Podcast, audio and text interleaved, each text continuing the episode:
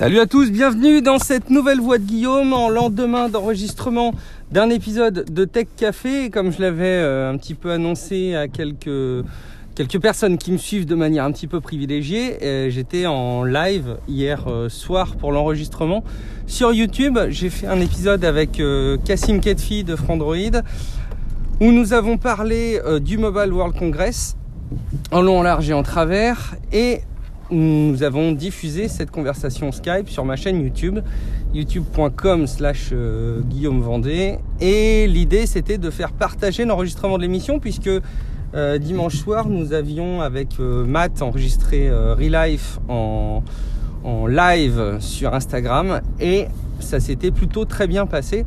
Et je voulais vous livrer un petit peu mes enseignements à chaud de ce qui s'est passé hier soir. Alors le live euh, s'est réduit à peau de chagrin hier soir. La raison principale, c'est que... Euh, alors, il faut que je vous dise, avant euh, de vous dire pourquoi ça a foiré la méthode que j'utilise, j'utilise une application gratuite, open source, qui s'appelle OBS, Open Broadcast Software, qui, euh, je crois, est un petit peu une référence de par sa gratuité et de par son, utilisation par, par pas mal de monde, euh, qui permet de diffuser un flux vidéo qui est lui-même euh, récupéré par, en l'occurrence YouTube, mais ça peut être le cas sur Facebook, pourquoi pas, pour être diffusé en live. et la configuration d'OBS, c'est pas forcément tout ce qu'il y a de plus intuitif, mais enfin, elle fonctionne. Euh, il y a plusieurs petites choses qui m'embêtent avec OBS. Première chose, OBS, quand on le lance et quand on veut rajouter euh, des fenêtres en diffusion, par exemple une fenêtre d'un invité euh, sur Skype avec qui on échange, il faut que Skype ait été lancé avant OBS sur, sur Mac.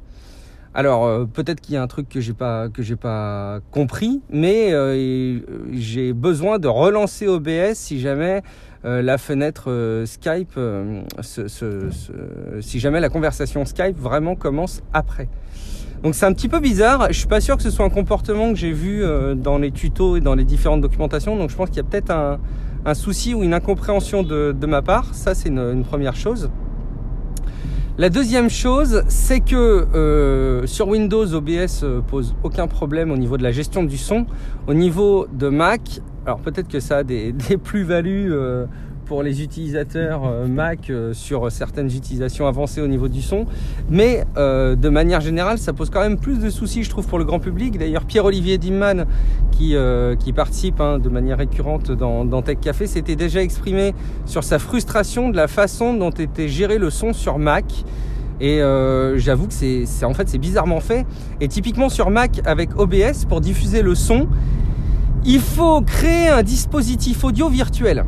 Alors, pour ça, il y a une application de Rogue Amoeba, une société qui fait pas mal d'applications sur Mac pour les, podcasters, euh, qui s'appelle euh, Loopback. Le principe de Loopback, c'est grosso modo, vous lui définissiez de manière logicielle des circuits audio. Euh, par exemple, vous pouvez lui créer un flux audio Skype et il va le mettre à disposition du, de, de macOS pour qu'il soit réutilisé dans d'autres applications. Et donc sur OBS, alors il faut au préalable déclarer une sortie son Skype et euh, l'intégrer dans OBS. Donc c'est un peu, pour le coup, c'est vraiment bizarre. C'est euh, bizarrement pensé. C'est bizarre que ça puisse pas être natif. Je pense que c'est vraiment dans la conception du système d'exploitation que ça foire. Et euh, ce sont des applications qui sont pas forcément données. Donc déjà, faut les avoir achetées en, version euh, promo euh, pour pas se, ruiner.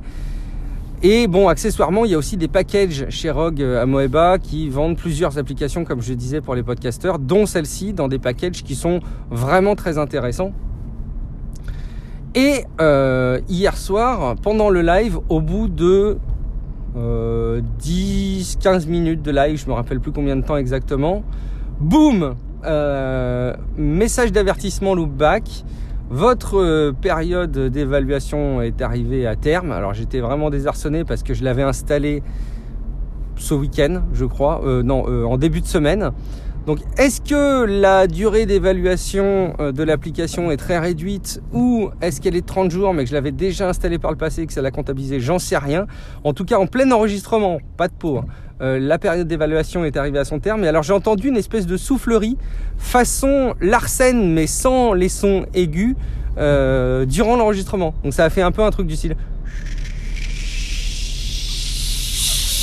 comme ça croissant qui clairement, alors je ne sais pas si c'est un artifice euh, qui fait flipper pour que tu souscrives ou si c'est euh, un effet de bord euh, technique parce qu'il n'y a plus loopback d'activer, mais en tout cas, mon son, hmm, alors le, son Skype n'était plus disponible dans OBS. pendant la conversation, et c'était pas très confortable, je me suis dit, oh là là, c'est quand même dommage, je vais aller tout de suite prendre la licence de, de l'application Loopback. Euh, je regarde un petit peu mon truc pendant que Cassim expliquait certains éléments sur le Huawei Mate X. Et euh, donc je fais mes, petites affaires de commande en parallèle. J'ai arrivé à être suffisamment multitâche là-dessus. Et donc là, j'active euh, la licence Loopback pendant l'émission. Et bah, ça fonctionnait. Donc là, par contre, la stabilité au niveau du truc fait que quand c'est coupé et que c'est remis, en tout cas à cause d'une licence, bah, OBS le gère bien. Par contre, mon son n'était plus récupéré dans OBS. Euh, peut-être qu'il y a un problème lié au fait que j'enregistre avec GarageBand euh, la piste audio en local, en plus de la diffuser sur OBS, je sais pas. Mais en tout cas, il n'y avait plus mon son. Et alors là, pour le coup, ça me, ça me peinait vraiment la perspective d'avoir à relancer OBS pour que ça prenne en compte toutes mes, tous mes petits changements. Euh, et donc, bah, en fait, j'ai euh, très, de manière très mal polie, euh, abandonné le live et les quelques personnes qui nous suivaient en live sur YouTube. Il n'y avait pas beaucoup, hein, et puis c'était des personnes que j'avais prévenues. J'aurais peut-être dû présenter ça comme étant vraiment un bêta test, parce que dans mon esprit, c'était comme ça que je le, je le faisais, le test. Mais euh, dans tous les cas, je pense que les personnes qui étaient présentes ont, pu peut-être comprendre de toute façon. Euh, ce qui me tient à cœur, c'est de privilégier avant tout le format podcast audio et non pas cette diffusion en live qui est un élément en plus et une expérimentation avant tout mais c'était évidemment pas la finalité. Donc pour moi, j'ai préféré euh, suspendre cette initiative de, live YouTube et euh, de terminer l'enregistrement de l'épisode. Donc l'épisode est dispo dans le flux Tech Café. Vous retrouvez ça euh, à peu près partout comme d'habitude ou sur techcafé.fr. C'est un épisode d'à peu près 1h40. Alors on parle de ce qui a été annoncé dans les gros titres du Mobile World Congress, notamment le, le smartphone Huawei Mate X qui succède, enfin qui fait suite plutôt à l'annonce du Samsung Galaxy Fold. Donc le principe de base est le même, c'est un grand écran qu'on peut plier, euh, mais l'approche technique n'est pas la même que le Samsung Galaxy Fold. On a parlé des tendances un petit peu, de ce qu'il fallait euh, garder à l'esprit pour être clair sur ce Mobile World Congress. Et on a parlé aussi d'HoloLens 2, qui est quand même une version euh, plutôt avancée et plutôt cool de HoloLens, casque de réalité mixte de Microsoft.